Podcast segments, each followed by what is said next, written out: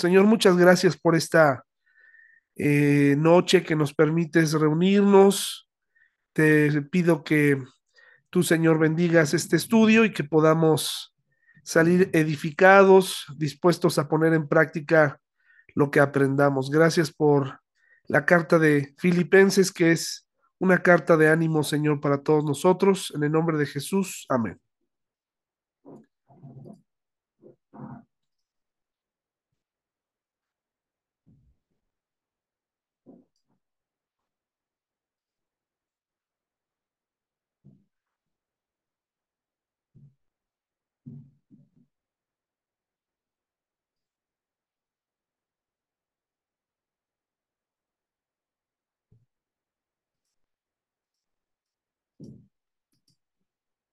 Ahora sí, hermanos y hermanas, Filipenses, parte 3.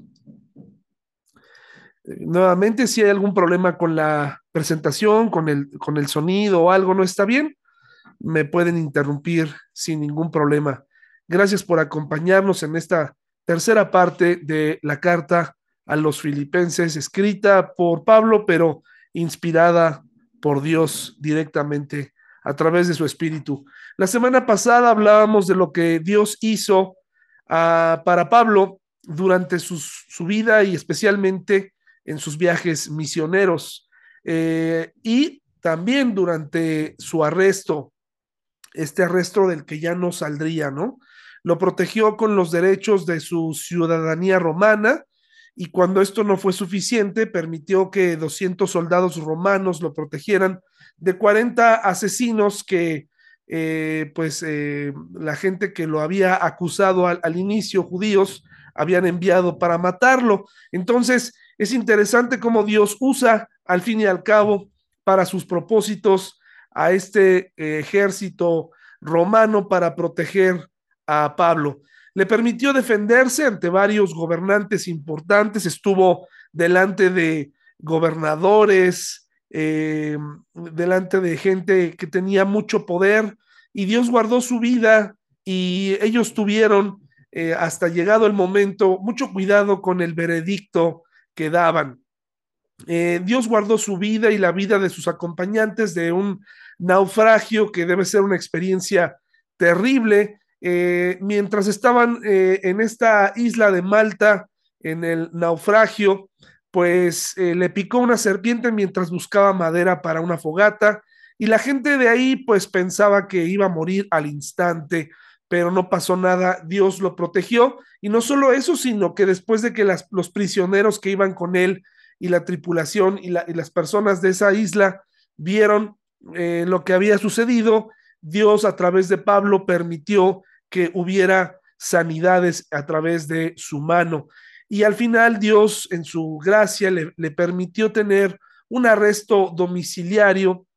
No, cuando, cuando leemos en la palabra de Dios que estuvo en una casa arrestado, me, me parece que lo debemos entender de manera eh, eh, pues eh, equilibrada. No era una mansión, eh, pero tampoco era el calabozo de más adentro o un calabozo en lo, como los que había estado. Era un lugar normal que eh, los propios romanos donde le permitieron vivir hasta que se determinara su situación y ahí Dios le permitía tener visitas y enviar las cartas, etcétera. Entonces, eso era una bendición porque Pablo, que era un apóstol que tenía mucha necesidad, mucho deseo de honrar a Dios, de trabajar para Dios, pues eh, estaba teniendo esta oportunidad de, aún preso, aún sin tener la, la oportunidad de viajar a, donde a él le gustaba, a visitar a las iglesias que había fundado o alguna otra parte del mundo, eh, desde ahí él estaba haciendo algo por la gente que amaba sinceramente en, en las distintas iglesias y regiones. Hasta que Dios permitió, según la tradición, esta parte no está en la Biblia, que fuera decapitado por Nerón, ¿no? Eh, por el emperador. Ahí fue decapitado y bueno, pues se acabó, pero su legado quedó como el escritor más prolífico, ¿no? El que más escribió, el que más se dejó usar, y el que nos deja más material y mucha experiencia de utilidad. Dice Filipenses, hermanos y hermanas, Filipenses 1, 12 al 14. Nos vamos a concentrar en estos dos, eh, en estos tres versículos. Son, son realmente, eh, no se trata de estudiar Filipenses y, agotarlo de un solo jalón, sino realmente estudiarlo y, e ir un poquito más profundamente en algunos temas. No es de mi interés terminarlo en, un mes o lo más rápido, sino que podamos detenernos en algunas porciones que son muy interesantes. Síganme por favor ahí con sus miradas. Filipenses 1 del 12 al 14. Dice así la palabra de Dios. Además, mis amados hermanos, quiero que sepan que todo lo que me ha sucedido en este lugar ha servido para difundir la buena noticia, o sea, el Evangelio. Pues cada persona de aquí, incluida toda la guardia del palacio, sabe que estoy encadenado por causa de Cristo y dado que estoy preso, la mayoría de los creyentes de este lugar han aumentado su confianza y anuncian con valentía el mensaje de Dios. Vemos aquí en la, en la fotografía, hermanos y hermanas, cómo está un hombre parado entre los escombros de una eh, lancha, una, una lancha ahí, un barquito, meditando y bueno, pues pensando en cómo eh, llegaron ahí esos escombros. No es precisamente un eh, náufrago, pero imagínense todas las cosas que Pablo traía en su mente en medio de los, de los problemas, ahora ya situado en este arresto domiciliario, muchas de esas memorias estaban ahora presentes en su vida y ahora, pues dice él en retrospectiva, pensando y enviándole a los filipenses una carta, les dice, todo lo que me ha pasado en este lugar ha servido para difundir la buena noticia. Está hablando de lo que ha sucedido en ese lugar, en ese momento, en, Roma, ¿no? Las cosas que él está viviendo, las experiencias que él ha contado, la, el arresto, lo que, el testimonio que él ha dado, lo que se dice de él, ha servido no para acallarlo, no para eh, eh, desanimarlo, sino que ha funcionado para que más personas puedan escuchar el Evangelio, que es la buena noticia, y no solo eh, eso, sino que los que ya conocen la buena noticia se atreven a hablar porque saben que Pablo cree en un Dios bien diferente a toda esa cantidad de dioses que rodeaban a los romanos, en los que los romanos creían, un, un, Dios que lo había rescatado, un Dios que había obrado a través de él, y seguramente se decían muchas cosas eh, durante el, eh, este momento en el que él estaba ahí, se decían muchas cosas, se compartían muchas cosas, y la gente eh, sin duda era movida a preguntar, ¿quién es este Dios en el que Pablo cree? Ahora, esta noche, hermanos, quiero detener detenerme a, pensar con ustedes un poco sin tratar de, filosofar o perder el rumbo del estudio, pero sí quiero eh, detenerme en esta reflexión.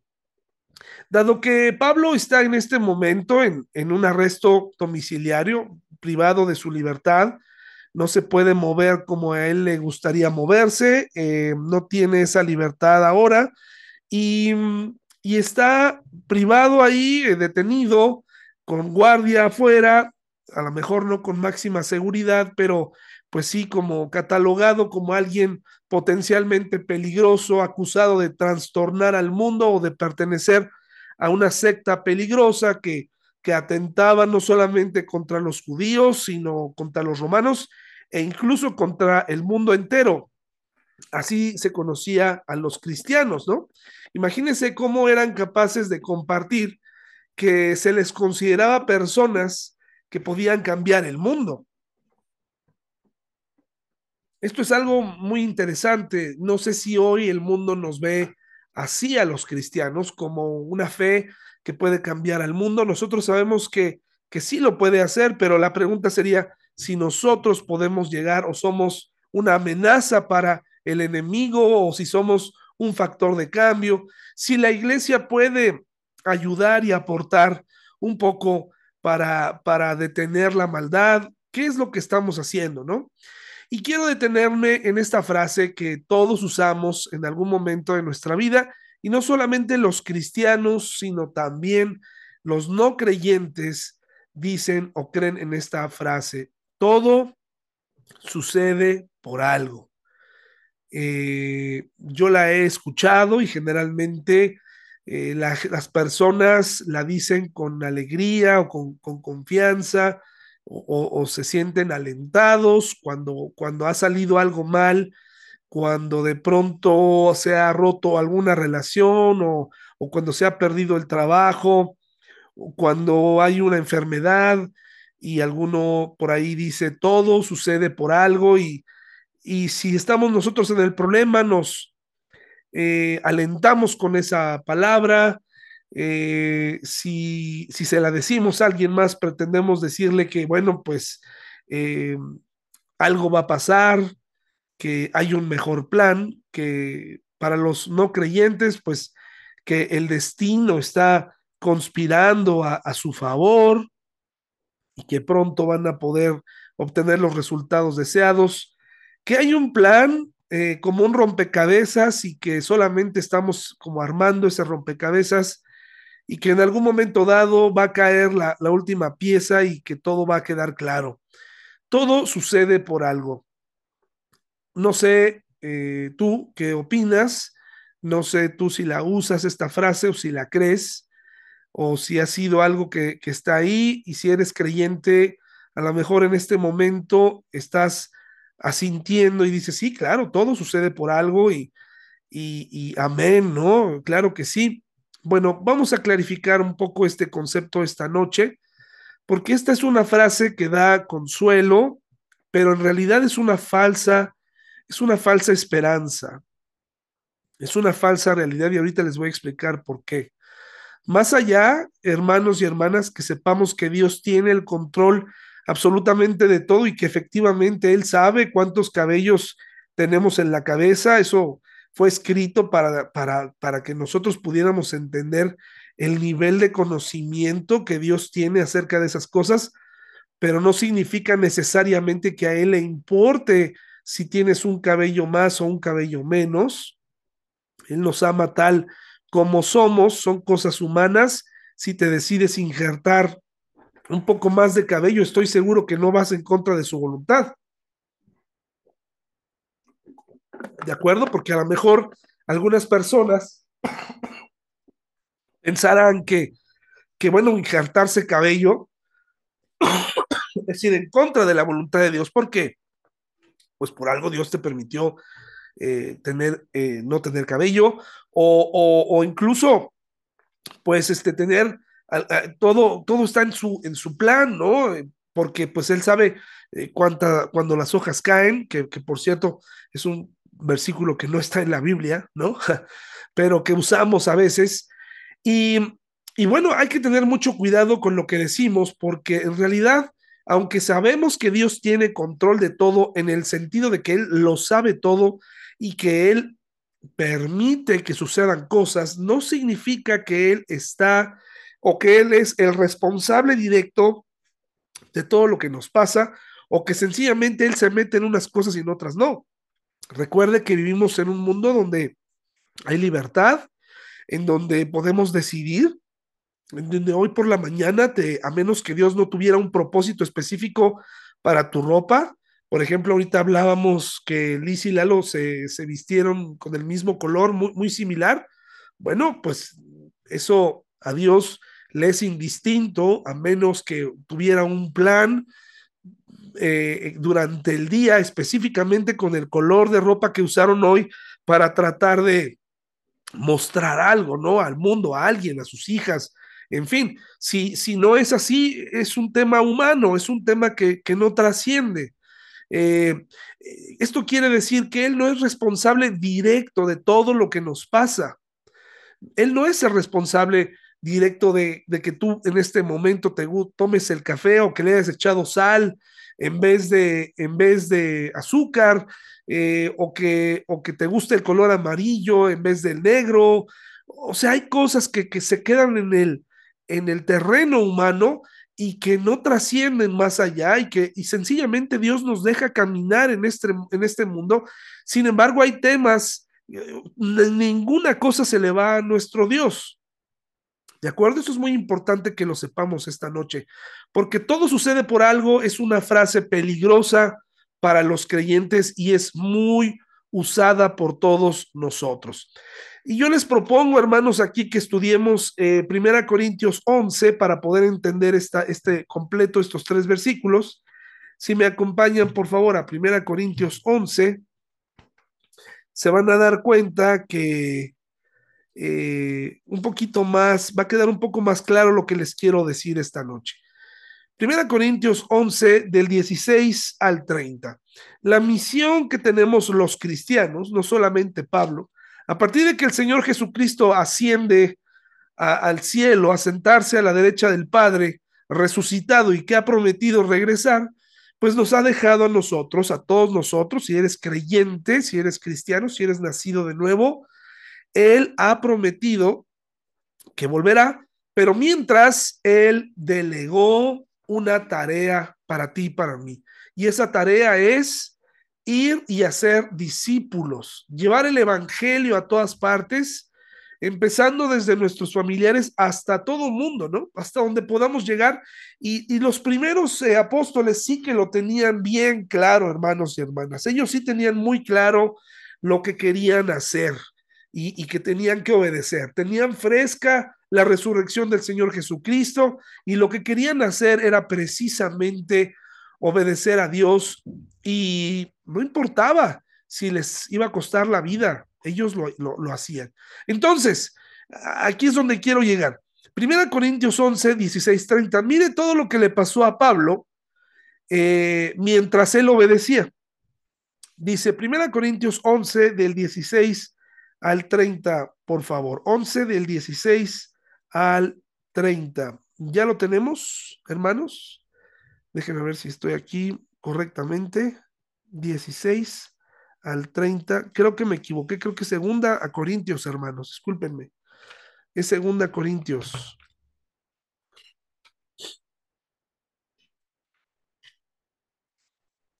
Once Corintios. Sí, me equivoqué. Segunda Corintios 11, 16 eh, al 30. Disculpen ustedes. Estaba yo bajo los influjos del paracetamol ayer que estuve estudiando. Dice así, hermanos y hermanas, segunda Corintios 11 del 16 al 30. Dice, otra vez lo digo, no piensen que soy un necio por hablar así, pero aún así lo piensan. Escúchenme tal como lo harían con una persona necia, mientras que yo también me jacto un poco. Dicha jactancia no proviene del Señor, pero actúo como un necio ya que otros se jactan de sus logros humanos. Yo también lo haré. Después de todo, ustedes se creen muy sabios, pero con gusto soportan a los necios. Aguantan cuando alguien los esclaviza, les quita todo lo que tienen, se aprovecha de ustedes, toma control de todo y les da una bofetada. Me da vergüenza decir que nosotros fuimos demasiado débiles para hacer lo mismo, pero sea lo que sea de lo que ellos se atrevan a jactarse, otra vez hablo como un necio, yo también me atrevo a jactarme de lo mismo. ¿Son ellos hebreos? Yo también lo soy. Son israelitas, también lo soy yo.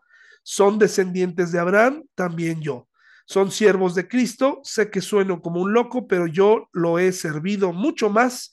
He trabajado con más esfuerzo, me han encarcelado más seguido, fui azotado innumerables veces y enfrenté la muerte en repetidas ocasiones.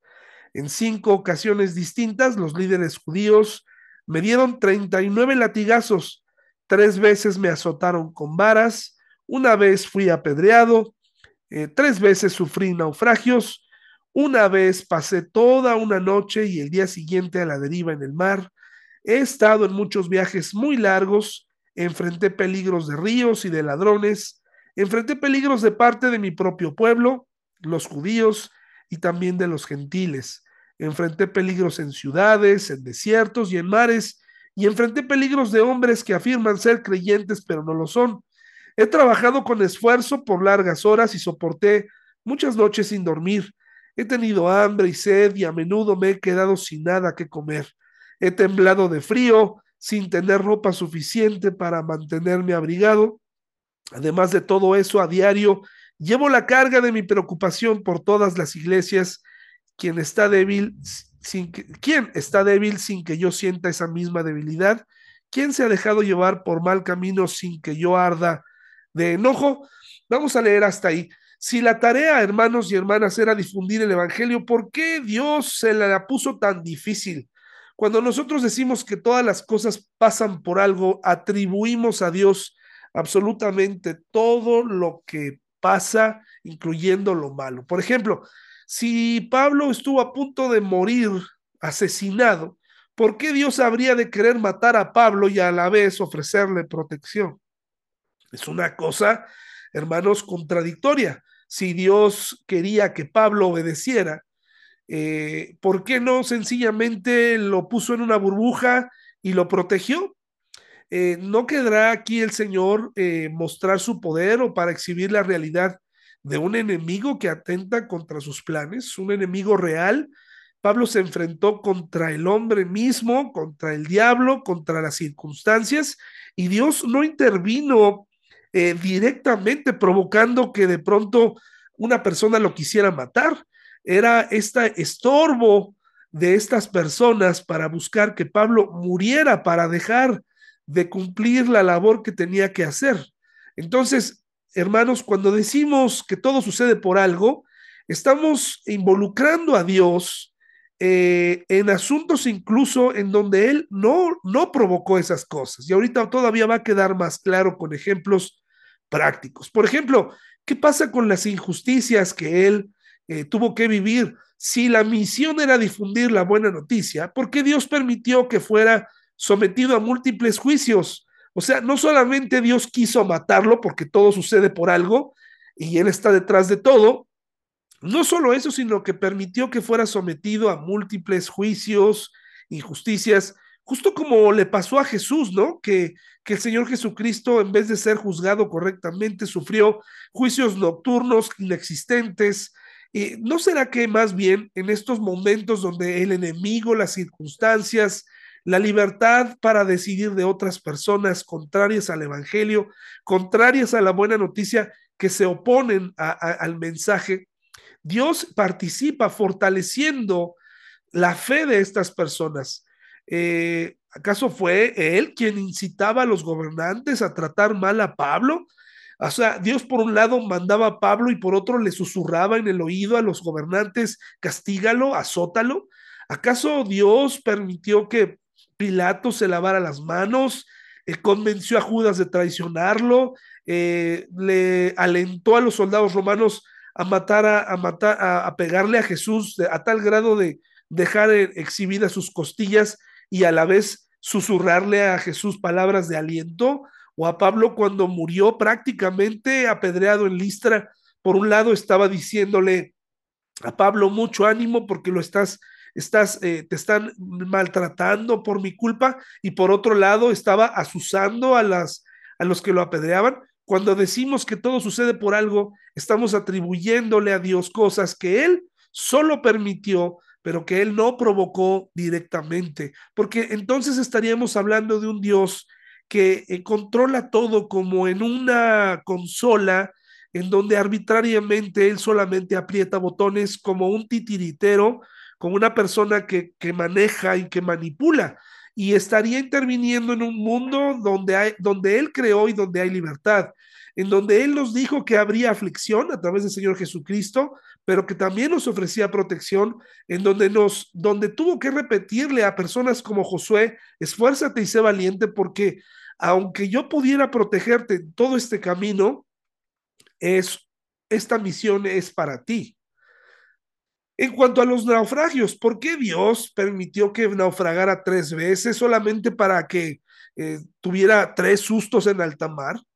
Dios quien controla los elementos realmente quería matar a Pablo ahí o, en estos casos tenía un propósito de, que eh, eh, él que controla el mar y los elementos naturales quería que la gente viera cómo él puede proteger, como cuando Jesús calmó el mar calmó la tormenta, donde decía, ¿quién es este que hasta el mar y el viento le obedecen? causando que eh, eh, Dios irrumpiera en, los, en, en este curso natural de los elementos y se mostrara su poder. Vemos otro tipo de intervención de Dios en este tipo de cosas que le corresponden a Él, en los elementos donde no hay injerencia, ¿no? Donde Dios permite que ocurran estas cosas y Dios permite que haya una lección, como en el caso de la serpiente, que Pablo es mordido por una de ellas y Dios usa este incidente para su gloria, como lo hacía cuando a través de Jesús y los apóstoles sanaba a las personas. En este caso, como podrán ver, no es tan sencillo el usar la frase todo sucede por algo. Tenemos que ser muy cuidadosos porque estaríamos atribuyéndole a, Dios cosas que Él no dijo, que Él no ordenó, que solamente permitió porque Él es Dios, pero no necesariamente porque Él haya planeado estratégicamente, hermanos y hermanas. En este mundo tenemos, un, tenemos enemigos, en este mundo tenemos adversidad y no debemos engañarnos, al contrario, debemos estar más listos y más eh, eh, perceptivos a escuchar su palabra. Si regresamos a, Filipenses, dice que todo lo que ha sucedido en este lugar, dice, no me suena a mí como que él está diciendo es que todo sucede por algo.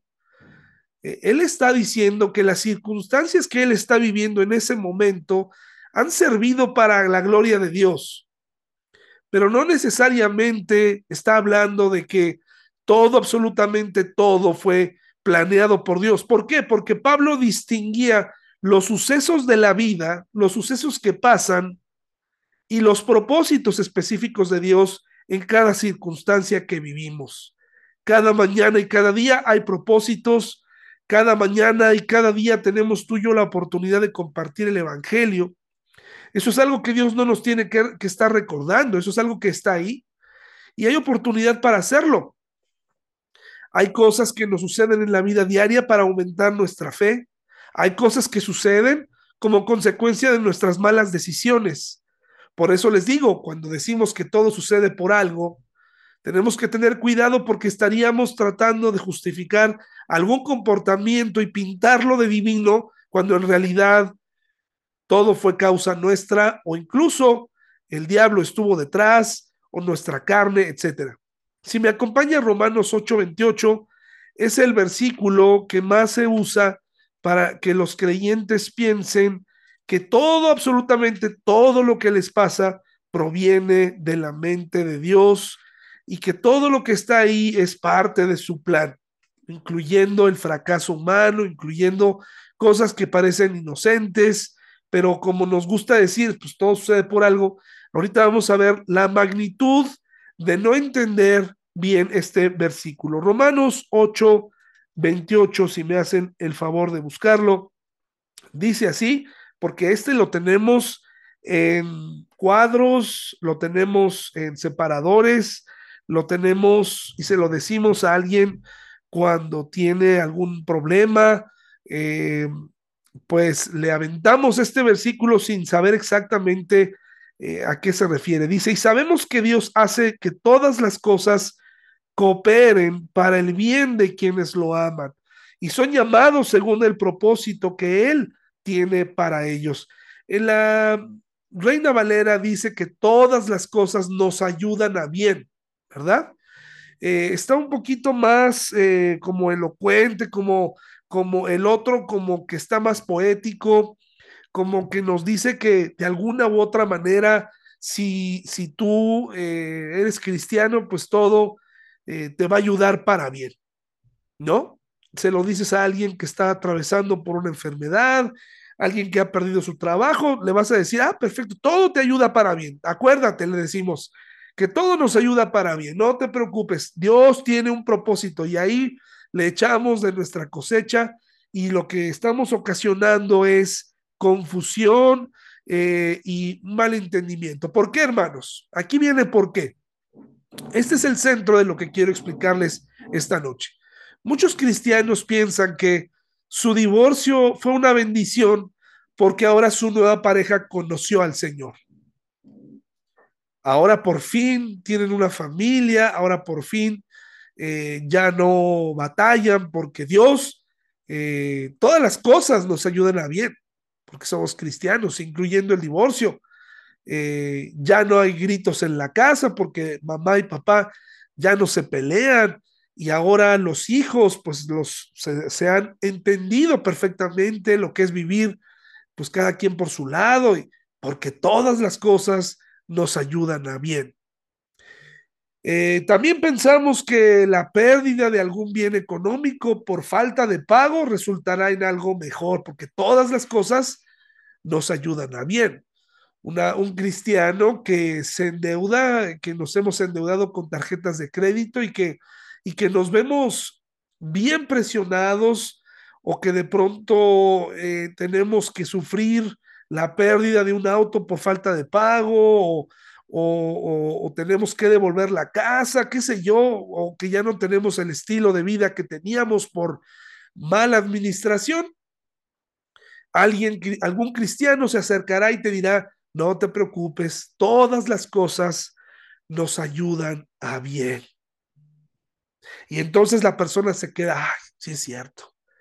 Se anima, ¿no? Hasta nos anima. Ah, claro, todo nos ayuda bien. Sí, pues te quitaron la casa, la regresaste, pero recuerda, viene algo mejor. Ya viene algo mejor, ¿no? Ya te divorciaste, ah, ya vendrá algo mejor. Estoy hablando de cristianos, ¿eh? Porque en el mundo se pueden decir muchas cosas. Por ejemplo, perder un empleo por impuntual, por irresponsable, por porque eh, no hacías bien las cosas, por abuso de confianza, lo que sea, no importa en vez de decirle, híjole, lo perdiste porque eres, a eso se le llama ser irresponsable, le decimos, acuérdate que todas las cosas nos ayudan a bien. Y dentro del gran plan maestro de Dios estaba esto escrito, que tú ibas a perder tu empleo, porque todas las cosas nos ayudan a bien. De esta manera la persona se queda tranquila y dice, ah, claro, perfecto, claro que sí, ahora me queda claro, me queda muy claro, ¿no? Perdí el año escolar porque fui eh, una persona irresponsable, porque no, no puse atención, reprobé, pero todas las cosas nos ayudan a bien. ¿Sabe? Yo, yo así pensaba, yo tardé muchos años en titularme, una carrera que les costó bastante a mis papás. Creo que la carrera de mis hermanos, de mi hermano y mía, les costó literalmente todo lo que tenían. Y llegó el momento en donde yo me dediqué más a la iglesia. Estaba poniendo una obra de teatro que resultó ser exitosa en la iglesia donde estábamos. Y efectivamente me dediqué a la iglesia, a hacer campamentos. Y cuando mandaron llamar a mi papá para decirle, Señor, su hijo no va a terminar eh, porque debe materias, eh, porque hizo esto y aquello, porque yo, yo le dije a mi papá, papá, pues yo estoy en la iglesia, estoy estudiando en el instituto, estoy preparándome para servir al Señor, pero ¿saben qué? Mientras decía esto, yo decía, esto, esto no, no está bien, esto no tiene sentido, o sea, yo pudiera estar sirviendo a Dios y a la vez haber terminado en tiempo y forma mi carrera. Pero como todas las cosas nos ayudan a bien y como, y como se lo pinté de espiritualidad, pues en el fondo le puse un poco de pintura a una pared que se caía en pedazos y ah, dije, bueno, pues es que todas las cosas nos ayudan a bien. Muchos cristianos piensan que quedar en una chica que queda embarazada fuera del matrimonio es una bendición porque al final Dios trajo una vida.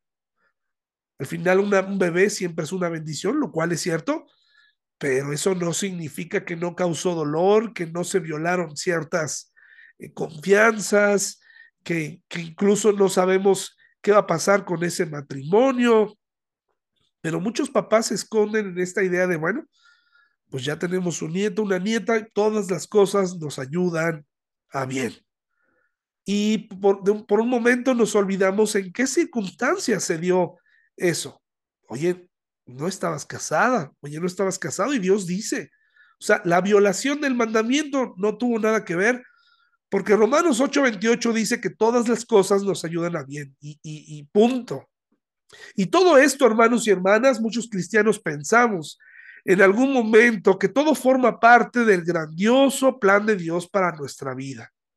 Porque como Él está en control de todo y todo pasa por algo y porque todo ayuda para nuestro bien, no hay cosa que hagas que vaya en contra de su voluntad, porque al final Dios de alguna u otra manera siempre se acomoda. Es decir, tú y yo nunca nos equivocamos. Qué, padre, hermanos. Qué, interesante. O sea, es, esa predicación sí que, nos, sí que nos conviene, ¿no? Adiós arrepentimiento, adiós consecuencias, todo lo pintamos de color de rosa, pero no es así, hermanos y hermanas. Lo que el versículo sí dice es que Dios hace que las cosas cooperen. Pero número uno, para todos los que lo aman. Y aquí ya eh, estos dos criterios que, que, que, el versículo menciona de Romanos 8:28 ya descartan a muchas personas, a la mitad o a más de la mitad de los cristianos que lo usamos como un comodín para, para que nuestra vida llena de fracaso espiritual no se vea tan mal.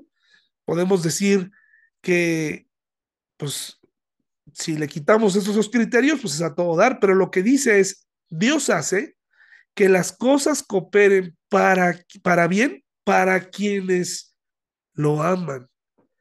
Y según la Biblia, amar a Dios es obedecerlo. Amar a Dios no es nada más mirarlo, no es nada más estar de acuerdo con Él. ¿Quieres demostrarle amor a tu pareja? Pues demuéstraselo, haz, eh, sé de derechos. ¿Quieres mostrarle amor a tus hijos y a tus hijas? No tengas favoritos. Ah, ámalos igual. Recompénsalos o regáñalos igual. Sé ecuánime, aunque te lleves mejor con uno o con otro. Dios hace que las cosas cooperen para quienes aman y amar a Dios es obedecerlo. Empezando por ahí, la persona que se embarazó, pues no necesariamente está dentro del plan de Dios porque no lo obedeció. El chico que perdió su trabajo y que, y que piensa que Dios tiene uno mejor para él, por irresponsable lo perdió, pues no se apegó a lo que Dios dice que debemos ser luz. La persona que perdió sus bienes y sus deudas, y por deudas eh, que se endeudó y que, y que lo perdió todo, está violando mandamientos de Dios. ¿Cómo podrán ver entonces las cosas? No todas las cosas suceden por algo divino, no suceden porque Dios las ordena. Muchas cosas que hacemos suceden porque nosotros queremos que sucedan. Pero es un buen criterio saber si lo que estás a punto de hacer es resultado del amor a Dios o es resultado de tu propia conciencia egoísta. Las cosas cooperan para bien para quien deciden obedecerle. Y luego el segundo criterio es que Dios tiene un llamado para personas que tienen un propósito en específico, o sea, no personas que están chacoteando, jugando con el pecado, tentando a Dios y que de pronto se encuentran con la oportunidad de pecar de su vida y después dicen es que Dios tenía un plan porque a través de esto me permitió conocerte en aquel bar, estábamos bien borrachos y me permitió compartirte ahí. O no, pues es que en el trabajo cuando nos corrieron, hermanos y hermanas, las cosas no son así. Estos dos criterios descartan a muchas personas. Vamos a leer nuevamente Romanos 8:28 y sabemos que Dios hace que todas las cosas cooperen para el bien de quienes lo aman, incluyendo aquellas cosas que los que aman a Dios hacen, eh, le salen mal. Como a Pablo, ¿no? Pablo, estoy seguro que oraba antes de viajar, pero naufragaba, ¿no? Que se cuidaba y buscaba los caminos adecuados y, que hablaba con las mejores palabras y aún así lo apedreaban, pero él amaba a Dios y sabía la importancia de su propósito y sabía que le podía costar la vida y sabía que las cosas podían ponerse feas. Él tenía un propósito, él tenía un llamado. No andaba por el mundo conquistando mujeres o fundando iglesias a lo loco sin ninguna doctrina. Estaba realmente con todo el deseo de obedecer a Dios. Por eso es que es muy importante para nosotros el entender, hermanos y hermanas, que no es tan sencillo decir todas las cosas suceden por algo, porque ese es un pensamiento muy general y que descarta a Dios y que descarta los planes de Dios y que trae consecuencias extrañas y pensamientos extraños. Por ejemplo, Pablo amaba a Dios y tenía un llamado. Las pruebas que él vivía eran una señal clara de oposición a su llamado y al propósito de Dios de expandir las buenas noticias. Él batallaba y había un enemigo que quería acabar con su vida. Si me acompaña Filipenses 1 del 13 al 14, sin duda Dios permitió que esto llegara, pero nada lo detuvo y Dios no estuvo detrás de los intentos de asesinato, pero sí estuvo su protección hasta que finalmente Dios permitió que Nerón le cortara la cabeza y terminara, pero ya Dios lo había permitido.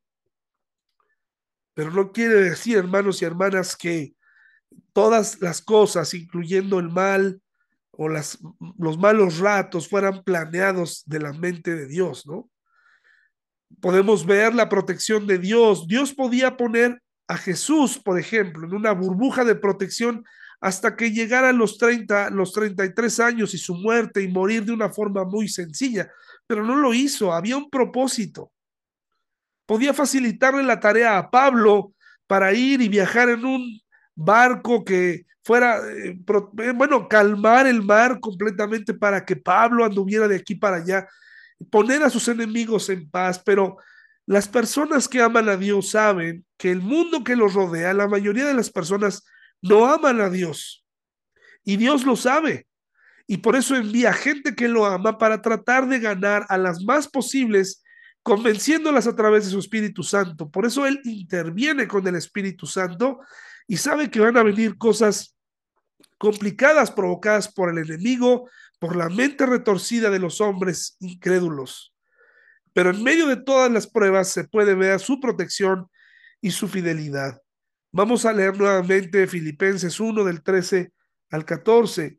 Dice, pues cada persona de aquí, incluida toda la guardia del palacio, sabe que estoy encadenado, ¿por qué? Por ser un rebelde sin causa porque soy una persona que no se, no se le puede matar, dice, encadenado por causa de Cristo, y dado que estoy preso, la mayoría de los creyentes de este lugar han aumentado su confianza y anuncian con valentía el mensaje de Dios sin temor. Dios había usado las circunstancias de Pablo para animar a las personas. Esto había y funciona bastante. El mirar cómo otros cristianos viven su cristianismo, cómo aman a Dios y obedecen, aunque pasen cosas malas, rima bastante. Más que la persona, perdón, que se la vive diciendo que, hay un propósito para todo y que ya todo está escrito. A mí me, me, reta mucho la vida de, de las personas que, que viven cada día obedeciendo y amando a Dios sabiendo que le pueden pasar cosas malas durante ese día y que aún así ellos van a seguir en lo mismo, que no se van a desanimar, que no se van a alejar de Dios, que no le van a atribuir despropósito alguno, como decía Job, pero que saben distinguir entre, los, entre la oposición, los eventos cotidianos de la vida y saber que Dios permite las pruebas, permite la aflicción, pero no necesariamente la diseñó y la pensó, no necesariamente él diseñó el cáncer y dijo, ahora voy a mandar esta prueba a esta persona que se muera de cáncer y no, hermanos y hermanas, vivimos en un mundo caído donde suceden cosas tristes.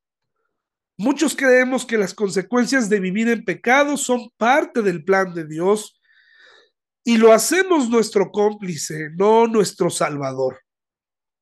Muchos creyentes religiosos piensan que sus propias consecuencias son parte del maravilloso plan de Dios, de la maravillosa voluntad de Dios y que Dios ha sido bueno, ¿no? Con ellos.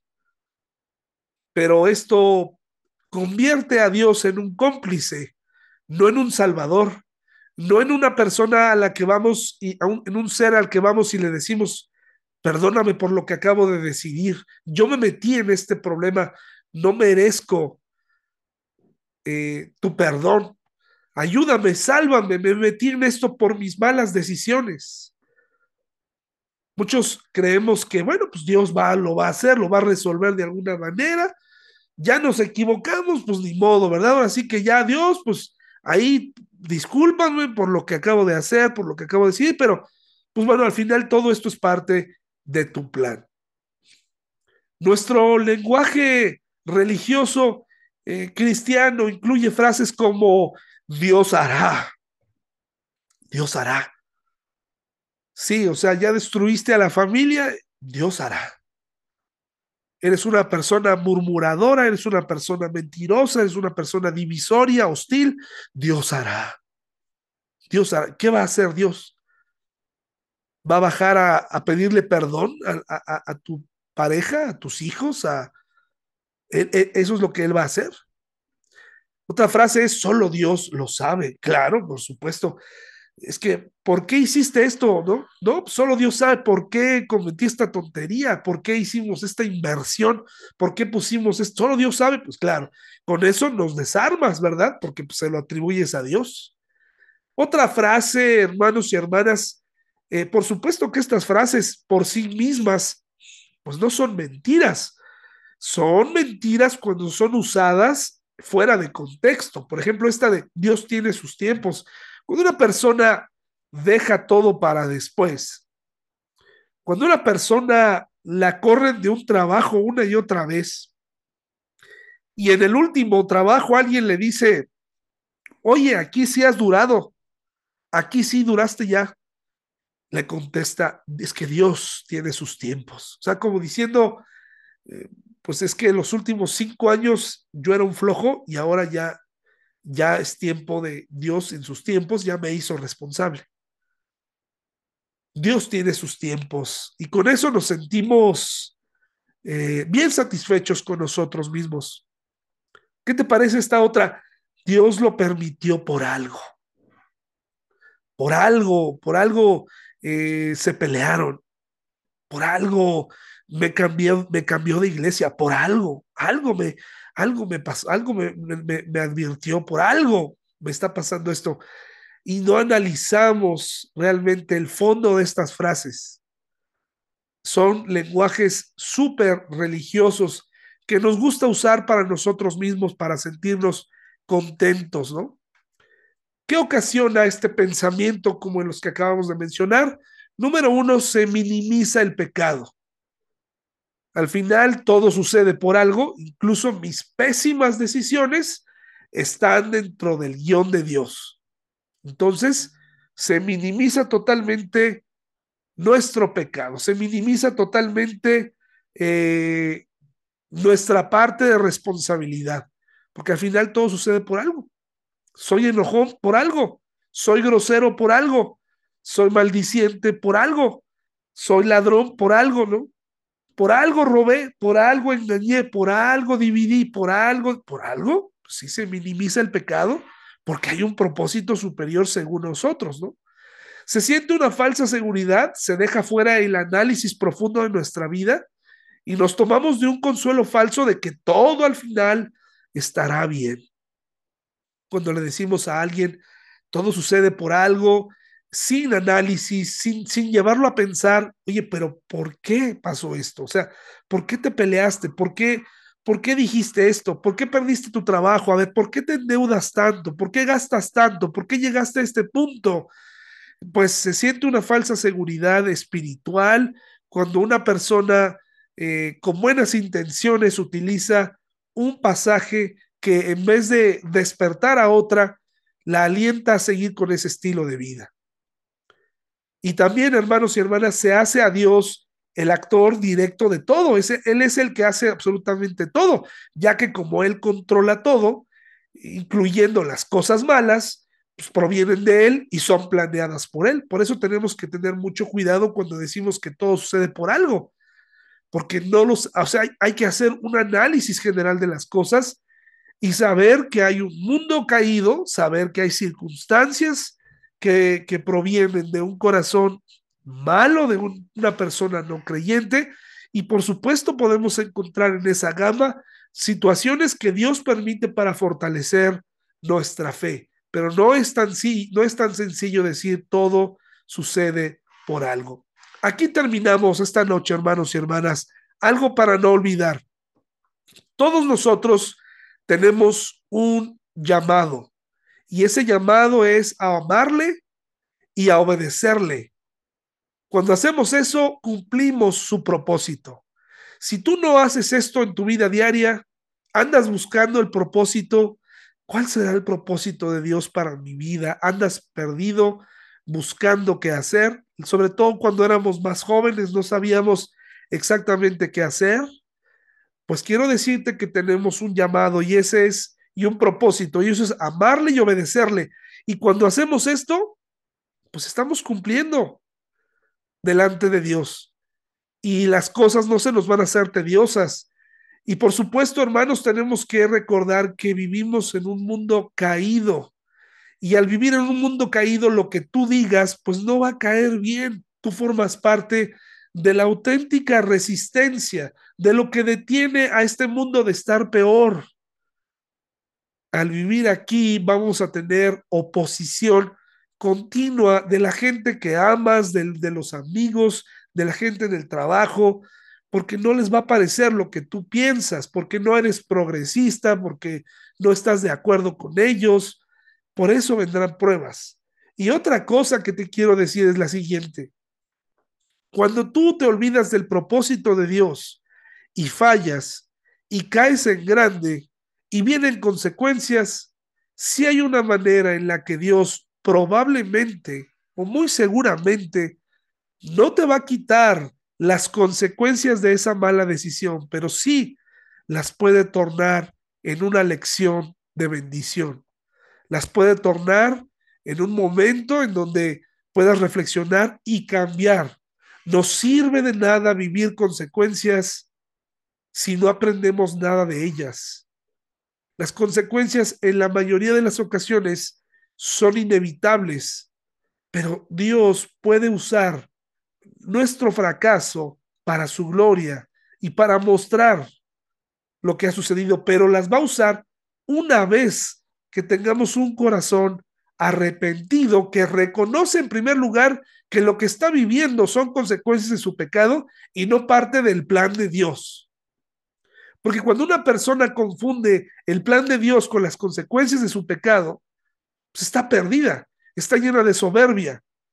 Cuando una persona reconoce que lo que está viviendo es porque le falta amor y porque le falta obediencia a Dios, cuando no lo reconoce, está perdida, necesita llegar al punto de humillarnos delante de Dios y decirle, Señor, esto que me está pasando no te agrada. Tú no quieres escribir esta historia para mí, no quisiste escribir esta historia triste. No quería, Señor, que, que yo tuviera que entregar a mi hijo, a mi hija en un juzgado tal día. No querías que yo eh, estuviera eh, batallando con, con esto y, con estas circunstancias o con esta enfermedad por mi falta de cuidado de mi cuerpo. Pero Señor, ayúdame, perdóname por favor, usa estas consecuencias para tu gloria. Cuando partimos desde ahí, es muy diferente, hermanos y hermanas, es muy diferente. Ojalá que esta noche no olvides estos últimos tres puntos, pero recuerda, cuando le dices a alguien todo sucede por algo, ten mucho cuidado porque estás manejando un concepto muy general y estás haciendo a Dios un cómplice y no un salvador. Muchas gracias por su atención, hermanos y hermanas, esta noche.